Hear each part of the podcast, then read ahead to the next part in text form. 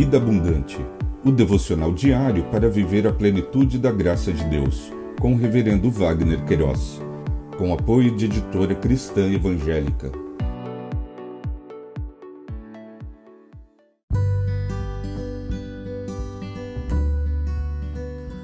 Olá! É um privilégio compartilhar a palavra de Deus. O nosso tema hoje é José sustentou a sua família.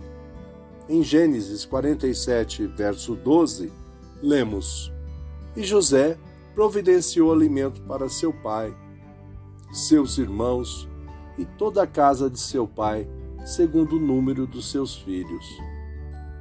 Sustento e família, conforme o dicionário online de português disse, sustento, sustentação, alimento, família, grupo de pessoas que partilha ou que já partilhou a mesma casa.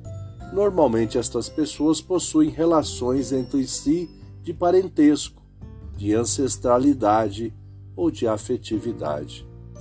O autor do Pentateuco, nesta porção de texto, registrou esse episódio da vida de José, filho de Jacó, quando sustentou a sua família. Neste contexto, Jacó e sua família estabeleceu-se na terra de Gozen, concessão de Faraó à parentela de José. Habitaram no melhor da terra do Egito. José tornou-se o provedor da sua família. Em anos de seca, quando a terra não produziu alimentos, o Deus Eterno, em seus desígnios, chamou e capacitou José para que fosse o provedor do Egito. Desta forma, os sonhos de José se concretizaram foi instrumento de Deus para prover alimento aos de sua casa e propiciar meios para que se constituíssem uma grande nação.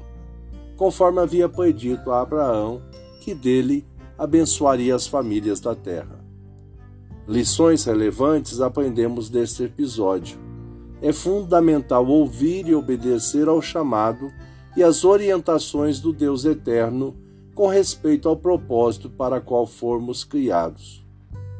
Sempre concluiremos que os caminhos do Senhor são perfeitos. Aleluia. Pensamento para o dia. Obrigado, Jesus, porque supriu as nossas necessidades. Deus te abençoe.